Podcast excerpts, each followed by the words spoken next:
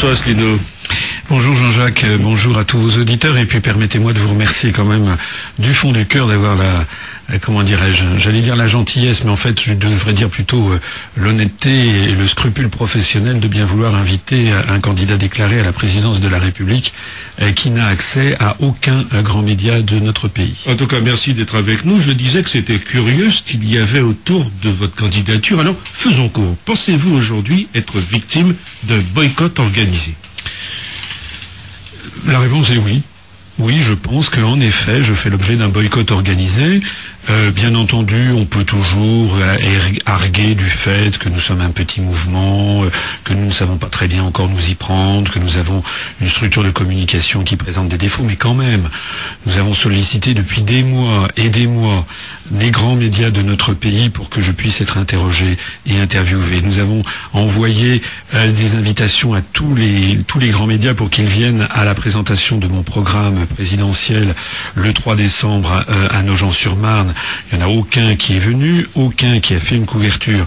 Depuis lors, nous avons adressé 58 lettres recommandées avec euh, accusé de réception pour signifier que j'étais candidat euh, déclaré à l'élection présidentielle et que j'avais quand même droit à être quand même entendu au moins euh, une fois, nous n'avons eu euh, euh, aucune réponse, sauf un journal du sud-ouest de la France qui m'a écrit pour expliquer que tant que je n'avais pas les 500 parrainages, eh bien il n'y avait pas de raison de, m'inviter. Ils attendaient que j'aie les 500 parrainages, et c'est également ce que nous ont dit des journalistes de grands médias, Monsieur Bourdin par exemple de RMC pour ne pas le, nommer, et d'autres. Le plus étonnant, c'est qu'au même moment, ces journalistes euh, euh, ouvrent très grand leurs antennes ou leurs colonnes à quelqu'un comme Madame Le Pen, euh, qui se plaint justement de ne pas avoir les 500 parrainages. Donc, Madame Le Pen n'a pas les 500 parrainages, c'est une raison pour eux de l'inviter, et moi, comme je ne les ai pas encore, eh bien, c'est une raison pour, eux de ne pas m'inviter. Voilà. Donc, tout ceci, il y a, y a une limite à la mauvaise foi. Ce qui signifie donc, ce qui justifie ce boycott, c'est peut-être vos positions vos positions sur la politique néolibéraliste Oui, c'est pas seulement la politique néolibérale, Jean-Jacques. C'est simplement que j'ai je, la, conviction intime euh, que ce que je dis est absolument interdit dans notre démocratie. Qu'est-ce que je dis? Je dis aux Français que nous avons le droit je, pèse mes mots, nous avons le droit de sortir de l'Union européenne et de l'euro et de l'OTAN, mais de sortir de l'Union européenne et de l'euro parce qu'il y a un article dans les traités européens qui, s'appelle l'article 50 du traité sur l'Union européenne qui fixe les modalités pour un État de sortir de l'Union. Et donc, euh, si vous remarquez bien sur toute la scène politique française, il y a bien entendu d'autres candidats qui sont critiques sur l'Europe. Mais jamais jamais ils ne franchissent ce que j'appelle ce mur de verre de la société française, de la société politique, c'est qu'ils ne proposent jamais d'en sortir. Alors Madame Le Pen critique l'Europe, bien entendu, elle critique l'euro, mais elle ne propose jamais ni de sortir de l'Union européenne, ni même de sortir de l'euro. Quoi qu'en disent les médias et quoi qu'un certain nombre de Français le pensent, ils n'ont qu'à aller se renseigner et à regarder à la fois le site du Front National et également les analyses que nous avons faites euh, de Madame Le Pen. C'est pareil pour Monsieur Dupont-Aignan qui ne propose, qui, refuse absolument de sortir de l'Union européenne, ou M. Mélenchon, qui a d'ailleurs traité de pétainiste, enfin de maréchaliste pour être très précis, euh, les euh, partisans de la sortie de, l'euro. Donc je suis le seul, j'insiste sur cet aspect des choses, je suis le seul candidat à proposer de sortir de l'Union européenne. Et alors ce pourquoi je suis également, euh, à mon avis, boycotté, c'est parce que non seulement je propose cela, mais surtout je propose pourquoi, j'explique pourquoi il faut le faire. Parce qu'il se trouve que je, ne suis pas un plaisantin. Hein, comme vous le savez, j'ai été dans les allées du pouvoir, euh, dans des cabinets ministériels, j'ai été délégué général à l'intelligence économique au ministère des Finances, ce qui n'est pas a priori quand même la preuve d'une crétinerie marquée. Eh bien, je connais les dossiers. Je connais les dossiers et j'explique à mes compatriotes, par exemple, que l'on ne pourra jamais lutter contre les délocalisations si l'on ne revient pas sur l'article 63 du traité sur le fonctionnement de l'Union européenne qui interdit toute restriction aux échanges de capitaux entre les États membres de l'Union européenne et les États tiers. L'article 32, lui, fixe les, euh, comment dirais-je, euh, pose le principe qu'il faut favoriser les, échanges, donc les importations avec les États tiers. C'est-à-dire qu'en vertu de ces articles 32 et 63, on organise les délocalisations. Alors, les autres, ben, les autres, tous les autres candidats, même M. Bayrou, par exemple, propose de favoriser le Made in France. Il devrait quand même savoir que c'est interdit par les traités européens. Monsieur Sarkozy découvre soudain qu'il faut lutter contre les délocalisations. Monsieur Hollande dit pareil. Mais aucun de ces candidats, et encore une fois, pas non plus Madame Le Pen, pas non plus Monsieur Mélenchon, aucun de ces candidats ne s'attaque à la racine du problème qui sont les traités européens dont il faut euh, sortir. On est dans un périmètre idéologique euh, au cours de cette présidentielle qui est minuscule où se multiplient les informations prémâchées, les intervenants permanents, les notoriétés inclus, les affrontements factices et les renvois d'ascenseurs. Cela explique peut-être l'attitude à votre égard. C'est très bien dit Jean-Jacques, je ne dirais pas, pas mieux. On est en fait dans un système où, euh, euh, d'abord tout, tout, tout, tout, est conçu pour que euh, on fasse voter les Français comme, comme, des, comme des moutons. On ne leur dit pas le dessous des cartes. Alors les, les, les, gens ricanent sur Mercosi par exemple. Hein. C'est-à-dire que Angela Merkel et Sarkozy imposent une potion, mais D'abord, il n'y a pas que Angela Merkel et, Sarkozy, il y a l'ensemble des autres pays qui sont derrière. Mais moi, je dis à ceux vous n'avez pas aimé Mercosi, je dis aux électeurs, eh bien vous allez adorer Mercolande, ou bien Mercorou, ou bien Mercanchon, ou bien Mercopen, parce que tous ces gens ne veulent pas sortir de l'Union européenne. Donc s'ils n'ont pas, ils n'ont pas de Mercosi, ils auront Mercolande ou Mercanchon. Hein, c'est comme ça que les choses se passent. Donc je donne rendez-vous à mes compatriotes d'ici six mois ou un an, si, comme c'est assez probable, puisque tout est fait pour, c'est François Hollande qui est élu, tout est fait pour. Hein. Il suffit de regarder les temps d'antenne calculés par le CSA, c'est inouï. Hein, Monsieur Hollande est passé au cours du entre le 1er et le 27 janvier, Monsieur Hollande est passé 62 heures en cumulé sur les télévisions françaises. Monsieur Sarkozy est passé 58 heures. Ce qui prouve au passage, je crois que c'est sans précédent, qu'un président de la République en exercice se représentant ait moins de, ait moins de passages médias que son, que son candidat, ce qui fait que je pense que M. Euh, Sarkozy a choisi délibérément de se faire battre euh, par M. Hollande à la demande euh, de l'oligarchie financière qui pilote le tout. Mais monsieur, ensuite vous passez à M. Bérou qui a eu 15 heures. Vous vous rendez compte, M. Hollande a eu plus de quatre fois plus de couverture que M. Bérou. Madame Le Pen a eu 12 heures. Et puis après ça, vous tombez à M. Mélenchon 9 heures, Mme Joly 4 heures, vous avez des petits candidats. Vous tenez là une comptabilité très précise. Mais, c'est le CSA. Mais après, vous avez les petits candidats qui ont eu droit à deux heures, Corinne Lepage, Dupont-Aignan, etc. Euh, vous avez euh, M. Poutou du NPA qui a eu droit à 32 minutes entre le 1er et le 27 janvier. Et vous avez François Asselineau.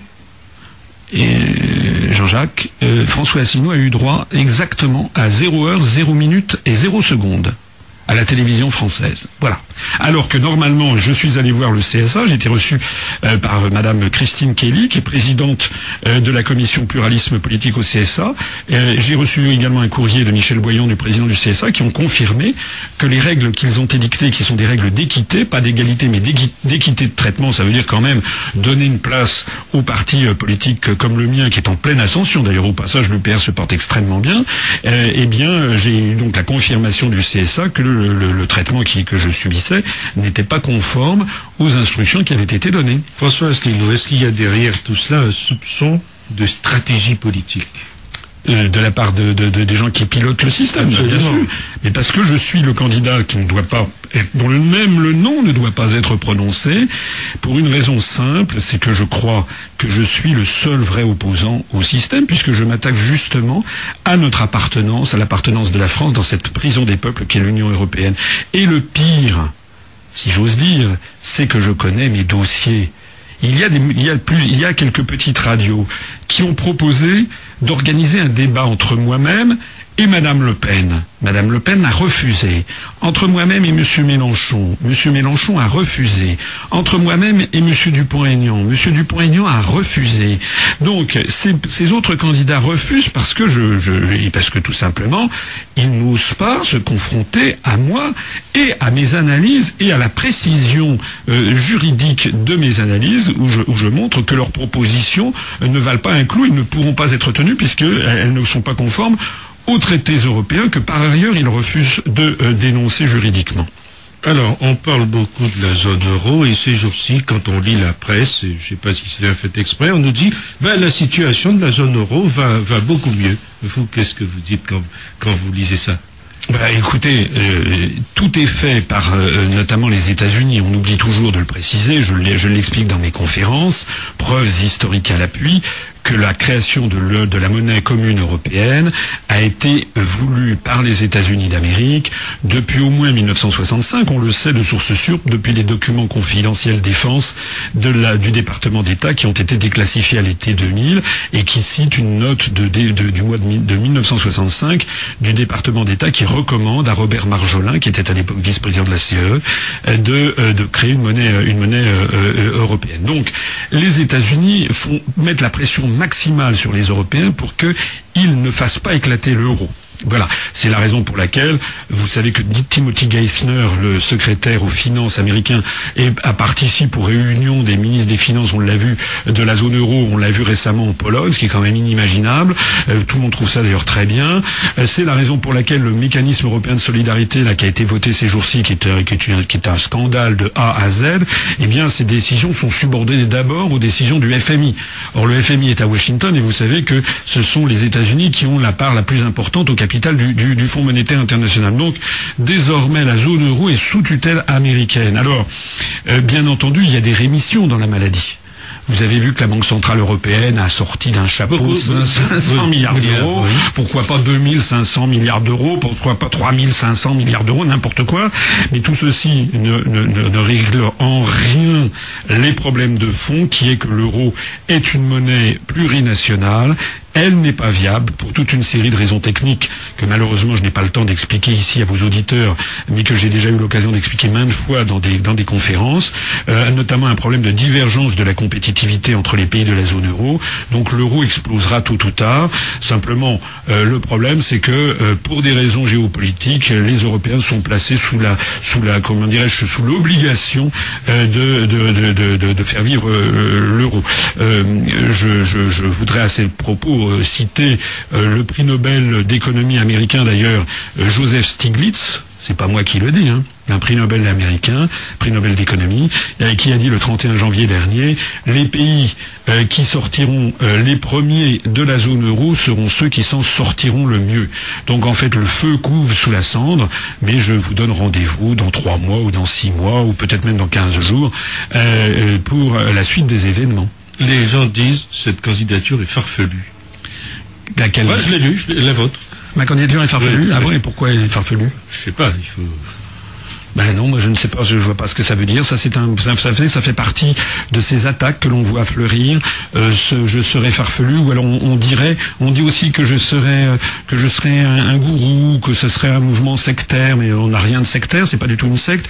Une secte, c'est un organisme euh, qui enlève l'esprit critique des gens qui le rejoignent hein, et qui leur file un dogme. Or moi, c'est justement tout le contraire, puisque notre mouvement politique est fondé non pas sur, sur retirer aux gens l'esprit critique, c'est au contraire pour donner à tous mes compatriotes le maximum d'informations pour qu'ils exercent leur esprit critique, justement sur les programmes qui leur sont présentés. Question centrale, vos militants et vous-même sont en campagne pour les signatures. Est-ce que vous les avez, ces fameuses 500 signatures? Alors d'abord, euh, non, je ne les ai pas, puisque euh, c'est seulement depuis mardi, je crois que maintenant, les détenteurs de signatures commencent à voir, du pouvoir de signature commencent à voir arriver les documents officiels. Donc pour l'instant, tous les candidats sont, au même, euh, sont sur le même plan, c'est-à-dire qu'on a pu récolter des parrainages, des promesses des promesses de parrainage. Alors j'en ai, J'en ai, nous en avons récupéré. Vous savez qu'il en faut 500 émanant de au moins 30 départements, avec aucun département représentant plus de 50 parrainages. Donc j'en ai, euh, je, vous rassure en, partie, mais j'en ai suffisamment pour que l'on continue à en chercher, mais j'en ai suffisamment peu pour que nous soyons très inquiets sur la suite des événements, d'autant plus que euh, c'était relativement plus facile au mois de novembre, décembre et janvier d'en trouver, alors que maintenant, comme nous sommes à 15 jours de la remise des parrainages, eh bien nous avons un certain nombre de la plupart des maires que nous contactons disent mais enfin monsieur euh, monsieur Asselineau c'est une supercherie, n'existe pas. Je regarde TF1, je regarde euh, France 2, France 3, France Inter, euh, j'écoute RTL, RMC, Europe 1, je lis Le Monde, Le Figaro, je ne vois jamais question de lui. Donc évidemment, les maires des petits villages de France se disent mais ce monsieur n'existe pas. On a d'ailleurs eu déjà euh, des gens qui nous avaient euh, accordé des promesses de parrainage et qui nous ont dit bah, écoutez non, comme c'est un candidat qui n'existe pas, je vous retire ma promesse. Donc non seulement en ce moment nous n'avons plus beaucoup, mais nous en perdons. Et ça c'est uniquement, j'insiste là-dessus, uniquement à cause de ce, de ce, de ce verrouillage médiatique absolu euh, dont je souffre et qui, euh, écoutez, ça se passerait en Syrie, en Russie ou en Chine, euh, tous les médias français hurleraient au scandale sur l'élection présidentielle. Moi, je vais demander qu'il y ait des observateurs russes, vénézuéliens ou chinois qui viennent voir comment se passe la campagne présidentielle en France. C'est une honte. Merci François Asselineau d'avoir été avec nous. Je vais conclure juste avec cette citation de Pascal Moreau, qui est secrétaire général de SOS Reporter, et qui dit ceci, quand la liberté d'expression n'existe plus, c'est la liberté de penser que l'on jette en prison. Merci Jean-Jacques. Merci d'avoir été avec nous. Retrouvez tous les invités de Jean-Jacques Seymour avec les podcasts sur le site de Tropic FM.